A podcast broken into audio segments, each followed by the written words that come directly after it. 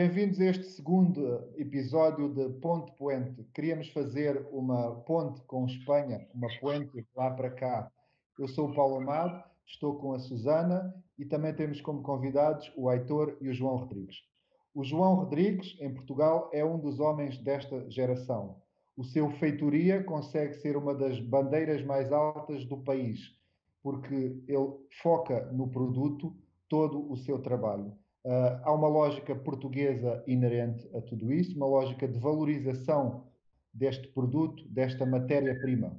Matéria é o seu projeto, um projeto que une, através da informação que ele recolhe junto dos produtores, une os cozinheiros à volta de uma ideia de identidade.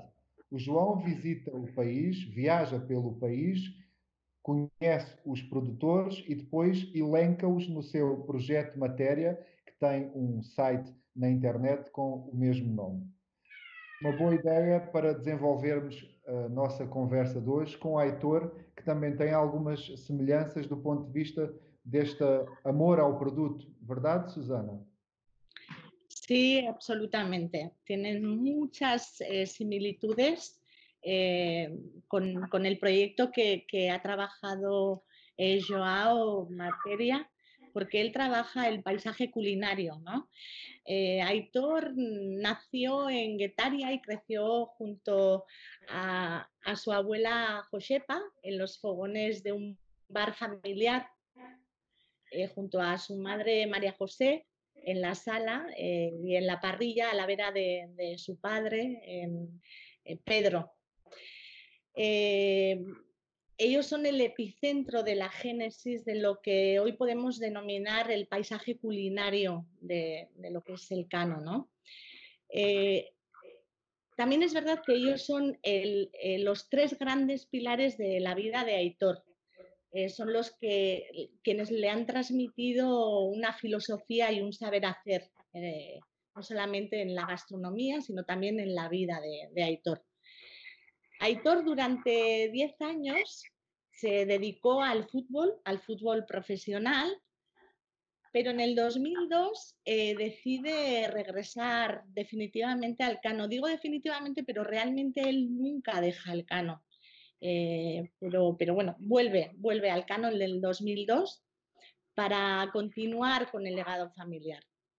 En el 2007 eh, fue elegido mejor jefe de sala del País Vasco y en el 2014, eh, lamentablemente por el fallecimiento de Pedro, él tiene, de su padre, de, de Pedro, él tiene que asumir la dirección del restaurante y es también en, el, en ese año cuando el Cano recibe su primera estrella Michelin.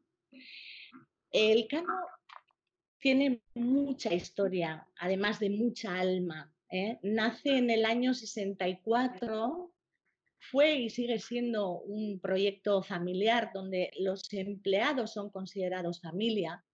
Eh, es un proyecto basado en el producto que ofrece la tierra y el mar eh, materias primas que son resueltas sobre brasas aplicando un minimalismo extremo en su interpretación.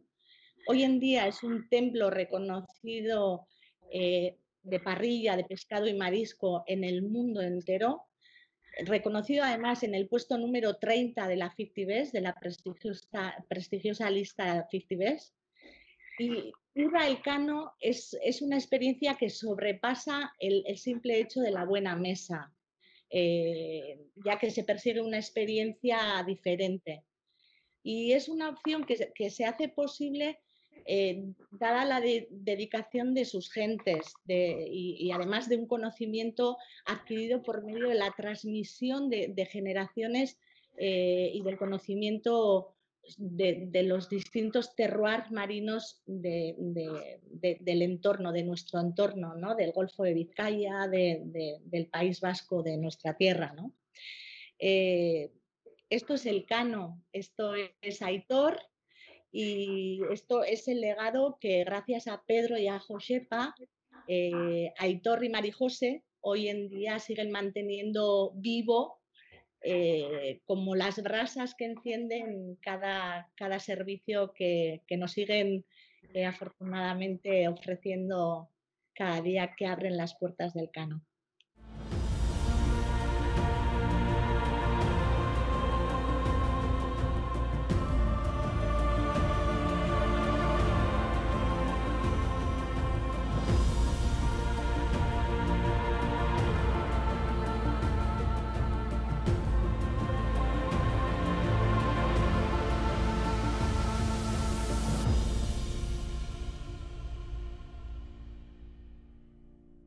Começamos. João, o tema base da nossa conversa de hoje seria o produto.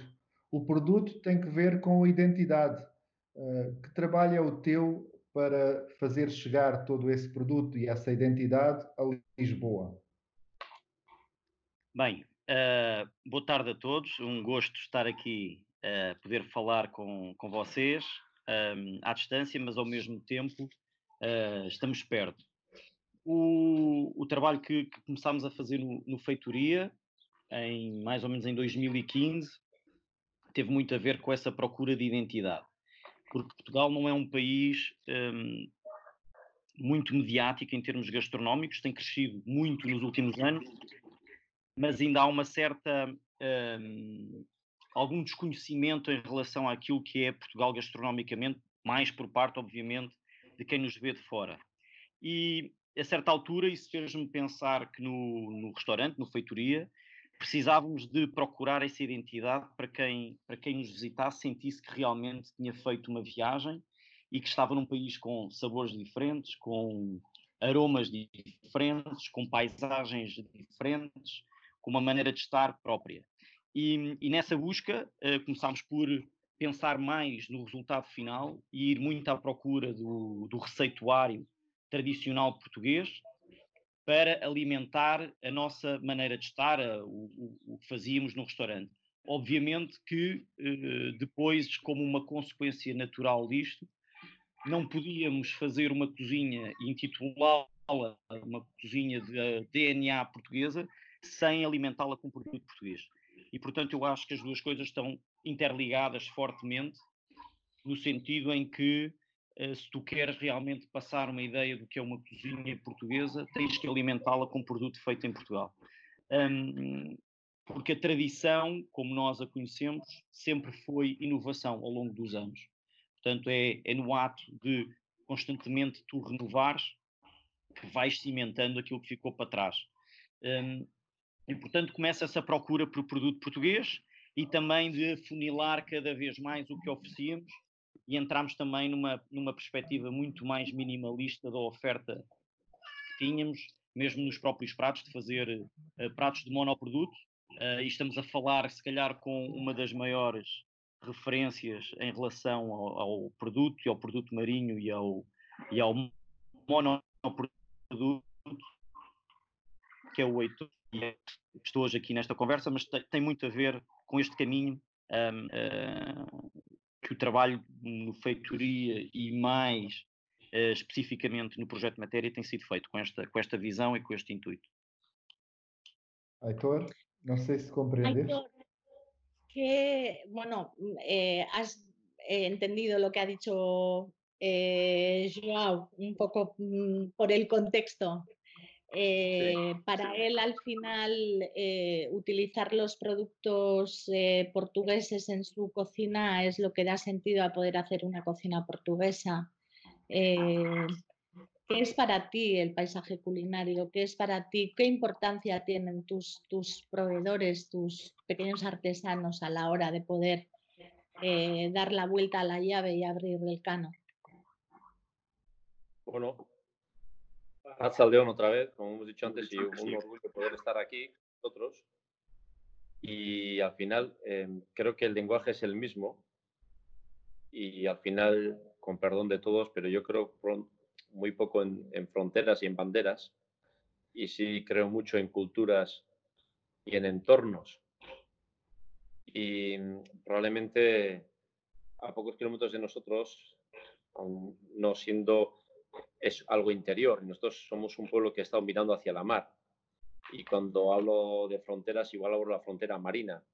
Y muchas veces me, me siento representado por una cultura marítima y hablo de una república marítima.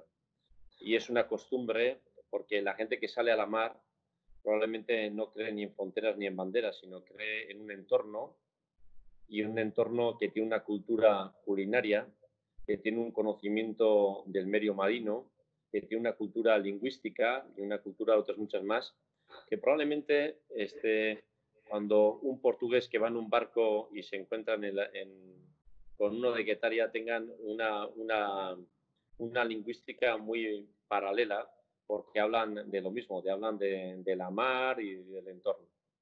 Guetaria es un pueblo marítimo en el que nos hemos criado y al final lo poco que intentamos hacer es, como, como dicen los viticultores, es intentar interpretar lo mejor posible el entorno, leer el entorno lo mejor posible para intentar equivocarnos lo menos posible. Y al final la realidad es que en vez de un, un terreno de tierra, nuestro terreno es marítimo.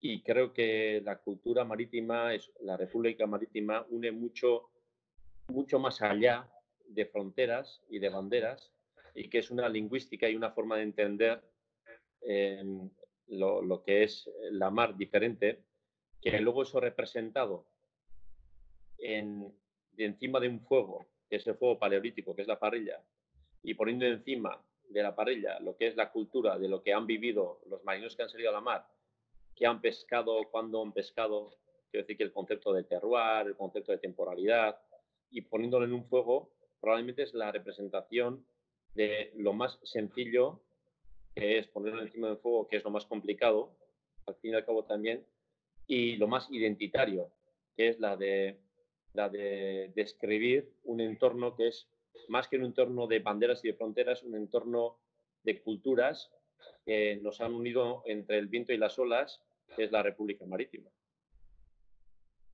Ok, boa. Inspiradora essa teoria. João, uh, falou-se aqui de uh, minimalismo. Tu também comentaste esse minimalismo que a Susana usou para caracterizar o Aitor.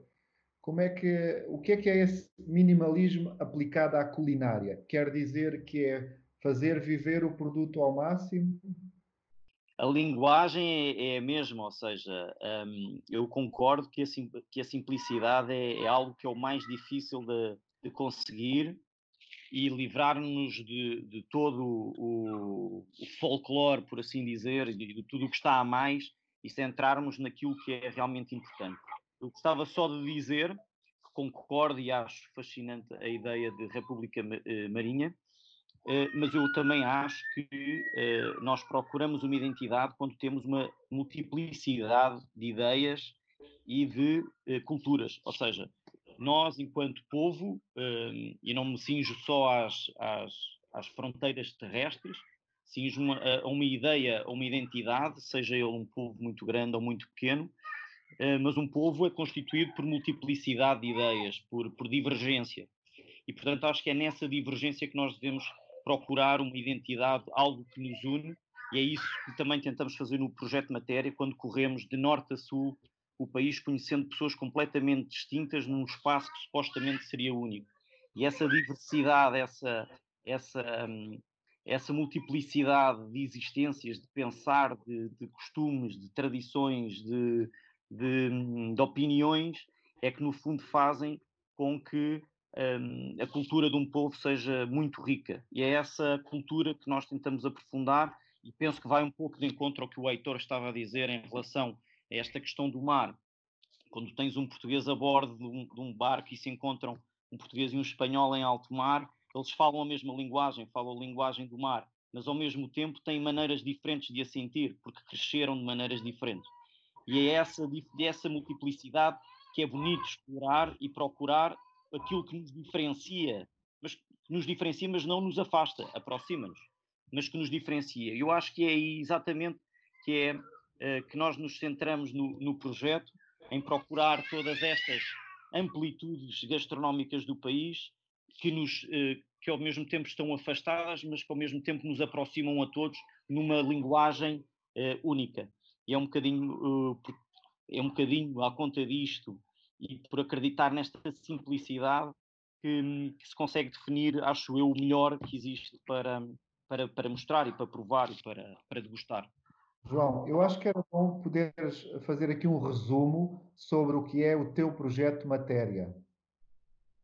O projeto, e não, não querendo eu do, dominar aqui a, a, conversa toda, mas o projeto basicamente tem a ver com hum, achar que as pessoas cada vez mais estão distantes desta linguagem, uh, estão cada vez mais distantes do interior, do saber fazer, do conhecimento, muito dele empírico e de anos acumulados, e estão cada vez mais acomodados a, uma, a um consumismo fácil e, e imediato.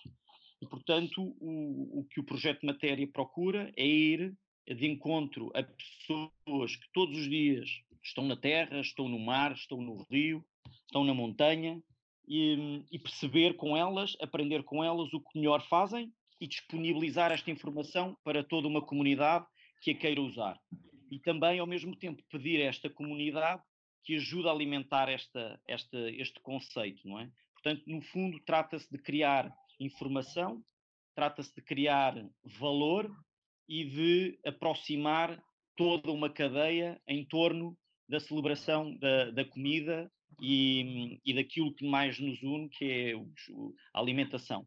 É um pouco esta a ideia do projeto, em, em linhas muito gerais.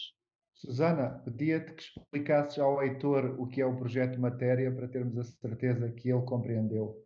Sí, eh, comentábamos además eh, hoy a la mañana, hablaba con Aitor un poquito, Joao y Aitor ya se conocen, eh, pero, pero le comentaba además el proyecto Materia, Aitor le ha interesado muchísimo y, bueno, y le explicaba, ¿no? El proyecto Materia eh, intenta generar una comunidad y poner en valor a esos pequeños artesanos.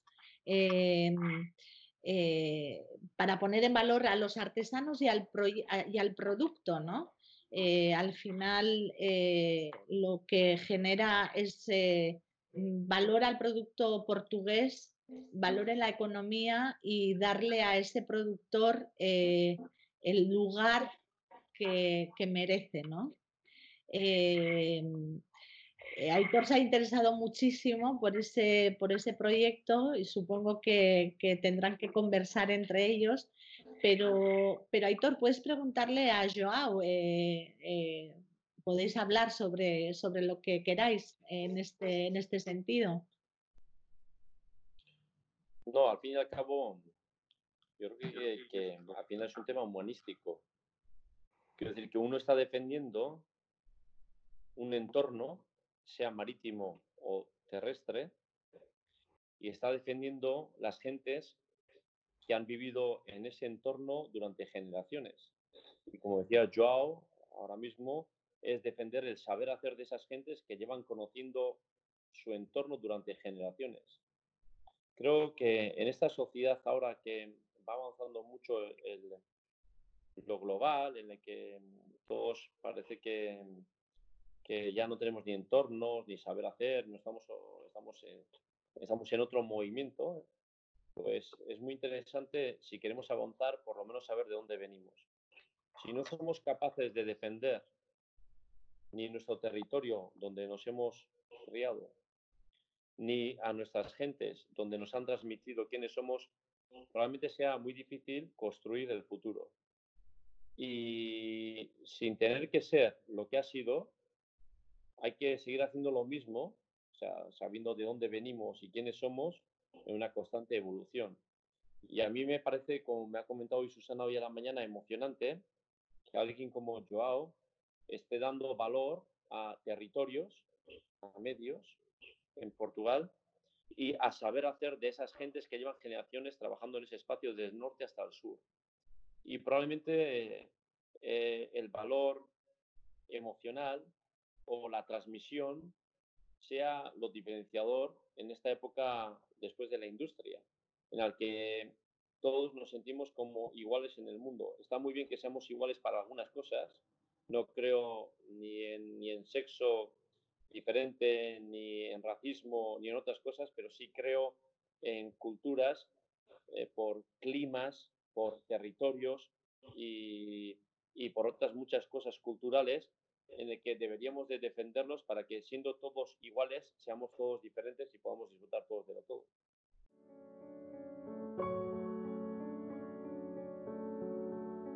Hablar del jamón de bellota 100% ibérico de Arturo Sánchez es hablar de una complejidad de sabores extraordinaria, es hablar de un producto realmente especial, es de hablar de una explosión de sabores en la boca, es de hablar de un retrogusto que realmente se queda ahí, permanece, esas dos montaneras permanecen latentes en nuestro paladar, en nuestro olfato, nos invitan a la dehesa, a los frutos secos, a hierba.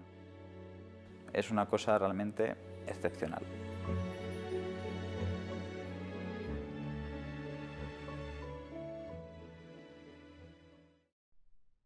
Bueno, de hecho, Aitor, tú has sido un gran defensor, tu casa, el Cano, ha sido un gran defensor de que eh, esos saberes, esas eh, esos tradiciones, esos conocimientos no se pierdan, ¿no? Esas, esas personas mayores que, han que, que siguen trabajando y, que tienen ese conocimiento de tantas y tantas generaciones, eh, de alguna manera no se pierdan, ¿no? Porque muchas veces hemos, hemos hablado tú y yo, ¿no? Cuando estos ayonas se mueran y nadie siga con eso, ese conocimiento se va a perder y si no ponemos en valor todo eso, eh, qué pena, ¿no? Nuestros hijos no van a, no van a conocer eso, ¿no? Entonces, bueno, pues que, haya estos movimientos, ¿no? Y que, y que pudiese haber algo así, similar aquí, ¿no? Qué bonito sería, ¿no? Al fin y al cabo son dos cosas. Si queremos construir mundo, yo no creo en la construcción macro, sino creo en la construcción micro. Queramos a mi madre, a mi padre, a mis hijos, a mi familia, a mi casa, a mi pueblo, para quedar a la provincia, al país y al mundo. Pero es muy difícil cuando uno quiere pensar que todo el mundo tiene que pensar como tú o tiene que interpretar como tú. Y yo creo que teniendo cercano lo que amamos, y si la palabra el respeto nos une a todos, qué bonito es poder defender aquello que nos han enseñado, qué difícil es aprender aquello que ellos han vivido, porque el tiempo no se compra, el tiempo hay que vivirlo, y uno tendrá muchos GPS y muchos móviles y muchas historias, pero para interpretar la naturaleza, la energía tiene que ser emocional y no tiene que ser eléctrica. Y probablemente esa transmisión que nos han dado los anteriores que han vivido durante muchas generaciones y dicen, ojo cuando llueve, porque cuando llueve el campo estará de esta forma, o cuidado cuando el sol sale rojo, para la noche estará lluvia, o cuando hace luna llena tendrás dos días de mareas vivas, tú sabes dónde hay que pescar, qué hay que pescar, y probablemente esa transmisión que llevamos muchas generaciones viviéndola y que nos ha ido transmitiendo, es un gran peligro que la perdamos, porque la electricidad nos, nos da muchos datos, pero lo emocional todavía yo no lo he vivido. Y probablemente en, el mañana, si queremos, si queremos ser diferenciadores, no será solo en el enchufe que, metamos la máquina, sino probablemente el enchufe más importante sea no haber perdido lo emocional. Sin duda. Eu, eu, gostava de fazer uma pergunta ao Heitor, que é como, como é que, Heitor, como é, como é que te organizas para, um, com os teus uh, uh, provedores, como é, como é que te organizas com, os, com as pessoas que te, te trazem o produto, um, ehm, de forma a conseguires ter de alguma forma, como é que vais variando uh, mediante essas um, ehm, mudanças climatéricas e, e alguns defesos de, de produto, com, como é que te organizas com eles? Con, con, una, con una, una, buena copa de chacolí. Al final, cuando tú, tienes algo emocional y cuando tú dices em, eh, eh, cómo coincides con el sector, es que no es un sector, es alguien de ti. Yo hoy cuando bajo al puerto no hablo con, em, con alguien que le compro pescado, no, algo con alguien que mi padre le compraba pescado a su padre. Para mí no es un proveedor, es uno más de nosotros. Y el cano no empieza en un restaurante, empieza en el puerto. y probablemente en el puerto no hay un proveedor, no. Hay el saber hacer de muchas gentes que llevan generaciones haciendo lo mismo, con las que convivimos y es una auténtica gran familia que hablamos y cuando gente como Susana Seguirá, como Faustino, se enferma, pues el pescado que trae Faustino no hay ese día en ese restaurante. Y la gente puede entender o no, que al final no vamos a donde proveedores, vamos a gentes con las que convivimos o habitamos un espacio durante generaciones. Y, eso se llama este, tener confianza y tener una tesela de gentes que ellos creen en nosotros para que nos defiendan, nosotros creemos en ellos para que nos defiendan también, y al final no son proveedores, son, es una gran familia donde la, la mejor cocina es el Golfo de Vizcaya o el Cantábrico y el mejor cocinero sea el marinero. Entonces, todos los días tenemos ese, em, ese, contacto diario de que según en qué época del año y según cómo esté en la mar y según cómo estén ellos, tengamos unas cosas otros. La carta no se puede hacer al día. O sea, no se puede hacer de un día para otro o de un mes, sino se hace día a día. Y no es lo que, lo que queremos tener, sino, como he comentado antes, es interpretar lo que nos da naturaleza desde la mano de ellos, de los marineros que tienen el conocimiento, y eso luego transmitirlo a mesa para que se, pueda disfrutar de la sapiencia de estas gentes en ese entorno que es el Golfo de Vizcaya. João, no teu projeto do restaurante tens um, uma sequência de jantares em que convidas outros chefes e tens essa vontade de receber para explicar um país. Portanto, gostava que explicasses porquê que os convidas e como é que se explica, afinal, um país à mesa, um país a um cozinheiro, um país a um cliente.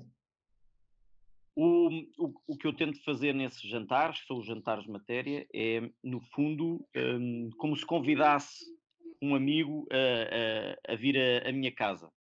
E durante esse tempo que ele cá fica, eu quero mostrar-lhe o que eu acho que há de melhor para, para mostrar. A mesma coisa como uh, qualquer um de vocês viesse uh, à minha casa, eu teria todo o gosto em dar-vos o melhor que tenho. E, e, portanto, o que nós também o que procuramos com estes jantares é ter uma visão um, distante daquilo que para nós é altamente cultural. Ou seja, aquilo que o Heitor, que o Heitor estava a falar para mim é muito importante de ter opiniões e visões diferentes para que todos possamos valorizar o mesmo. E por isso é muito importante que venham pessoas de outros países ver e conhecer o nosso entorno, que é uma palavra que nós também temos em português, um, conhecer o nosso entorno uh, para poder valorizar e ao mesmo tempo partilhar connosco uma visão distinta apenas por uma questão cultural. E aqui é que eu digo que uh, nesta, nesta procura de identidade é bom haver esta multiplicidade de opiniões, porque aqui é que nós percebemos que através de uh, visões diferentes, no fim celebramos todos o mesmo, que é uh, a amizade, a partilha, o crescimento, o respeito, e isso é, é a base e a gênese dos jantares. É, é, exatamente isso. Portanto, só para explicar rapidamente, convidamos um chefe uh, de outro país, sem uma razão uh, aparente, alguém que eu conheci numa viagem ou num jantar e, e com quem me dei bem. Convidamos-lo a vir a Portugal, a ficar connosco. Vamos três ou quatro dias por uma região, vamos conhecer um, pessoas, uh, produtores dessa região, um, e depois temos que fazer o jantar apenas com esses produtos. Ou seja, não, não há bengalas, ninguém traz nada já feito, ou seja, temos que fazer com tudo o que encontramos. E depois no dia um, temos também um, um chefe local para valorizar uh, uh, esse mesmo chefe local, e depois no dia todos cozinhamos de improviso, só temos um dia para fazer a preparação e servimos o jantar ao fim da noite para quem quiser vir experimentar essa, essa cozinha. E depois é nessa troca de perspectivas diferentes todos nós saímos a ganhar com, com, com uma partilha sobre algo que para nós que sempre vivemos aqui achamos que é uh, se calhar um pouco assim, não é? Mas isto um, mostra que uh, através de maneiras de forma de pensar as, as possibilidades são, são imensas e esse, esse respeito mútuo é, é, acima de tudo, fantástico. Heitor, desde o ponto de vista do simples e do minimalista, como vês tu o complexo? Como vês tu como a, a cozinha mais complexa que possa ter, não sei, mais técnicas, empratamentos mais trabalhados, não sei. Portanto, se és minimalista, como vês o complexo? La complejidad está en el conocimiento. Y cuando uno está muy seguro, se desnuda totalmente, porque se gusta y le gusta a la gente. Y cuando uno no está seguro, se maquilla, se pone un sombrero, se pone una camisa, unas gafas, lo que haga falta, para que parezca algo que realmente no tiene. Poner encima de un fuego algo desnudo es un acto de valentía. Y detrás de ese fuego, cuando tú pones algo encima, es porque estás seguro de lo que estás poniendo. Y esa desnudez enseña el conocimiento de dónde se ha pescado, concepto de terroir, se ha comido en arena, sabe a fango, se ha comido en roca, sabe a marisco. Concepto de cercanía, si ese pescado lleva siete días, ya está pasado. Si este pescado fresco en el fuego enseñará que está fresco. Y concepto de temporalidad. Si el animal está antes del desove, está graso, untuoso. Si ha desobado, está hiloso y fibrado. Cercanía, temporalidad, concepto de terroir. Son muchas, el último de la red, vivo, el primero de la red está ahogado. Probablemente, como he comentado, el conocimiento de que tú cuando pones algo encima del fuego y quieras enseñarlo desnudo, ese minimalismo que parece que es como que no hemos hecho nada, pues probablemente sea un acto de valentía.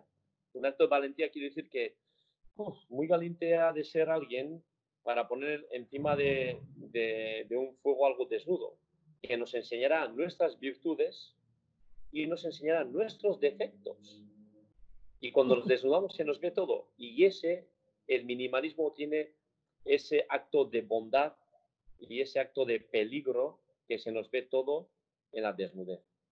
Minimalismo creo que es eh, probablemente también, también un acto muy difícil de complejidad en la cocina.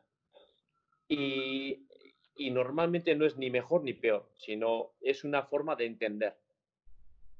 Y no creo que minimalismo de poner encima de un fuego sea eh, el único acto que se pueda hacer. Se puede trabajar este animal de mil formas, pero también es una forma de trabajar. ¿Qué que, que achas, João? Eu, eu, concordo inteiramente e acho que o, o mais simples é sempre o mais difícil de, de se conseguir, porque não há rede, não há escape. Uh, a verdade está ali toda e, portanto, uh, tem que valer aquilo que tu sabes e o que o produto é. Portanto, eu concordo inteiramente. Já comi uh, três vezes no Elcano e todas elas foram experiências absolutamente fantásticas, não só pela comida, mas por, porque há sempre um, algo a aprender, há sempre um ensinamento, há sempre uma explicação. E quando tu realmente gostas de tudo o que envolve a, a comida e a natureza, tu aprendes e, e, e, e, retens essa informação como algo que é precioso, que é, é um tesouro. E isso para mim é, é muito importante um, e tento fazer, um, o, o, tento ir a esse encontro no que faço no feitoria. Tentar ter o, ser o mais simples possível uh, e sabores muito diretos e puros, mais puros possíveis. Um, e é um pouco isso que tento fazer, portanto, concordo inteiramente com tudo o que o Heitor acabou de dizer. Susana. Eh, fantásticos, es que los dos, es que le oigo hablar a, Aitor eh, de ese minimalismo que se encuentra en el cano, que es absolutamente un, acto de valentía absoluto y, pienso en esas piezas que ponen encima de, esa brasa, pero luego pienso también en los platos de, feitoría con, esos, eh, dos, tres ingredientes en el plato. Entonces, eh, son, son tan iguales, tan, tantas similitudes entre los dos proyectos que me parece, me parece fantástico. No solamente en los proyectos, eh, sino también en la forma de entender eh, su, filosofía dentro de, la cocina, em, la forma de entender a sus a sus eh, no proveedores, porque al final son, como, dicen, como dice Aitor, eh, son parte del equipo y son parte de la familia. Eh, hablaba de Faustino y, y, es que Faustino es, es, es, Faustino, es que es uno más del equipo, es uno más de casa y, y los chipirones de Faustino pues son, pues son, son pues eso, pues maravillosos y bueno, pues al final eh, son, son proyectos, eh, tanto Feitoría como el Cano, que se pueden dar la mano porque tienen muchísima, muchísima similitud. Auténtica sobrasada de payés, acompañada de una dulce miel de naranjo que un amigo de Students prepara especialmente para nosotros. Caldereta de langosta. El secreto de la caldereta está en... La cabeza de la langosta en la picada, niña. El coral de la cabeza de la langosta en la picada, niña. Berenjenas rellenas de queso mamón. Sí, muy bien. Mahón, mahón. cómo funciona? Chicote, he llamado mamón a un señor... Espera, Carla, que tú cocines bien no es suficiente. Tienes que contarle a la gente de dónde viene lo que usas. ¿Tú quién te crees que eres? Ay, mira, da igual. Toma, para ti. Pues vaya plan. Oye, perdona. Eh, eh, sí. ¿Qué es esto de receta original? perdón, no... Esto. Estrella Dame es una cerveza de 1876 que solo se hace con ingredientes naturales. En 1876 no se añadían sulfitos, ni aditivos, ni conservantes. Y ahora tampoco. Y ahora tampoco. Por eso está tan buena. A tu salud.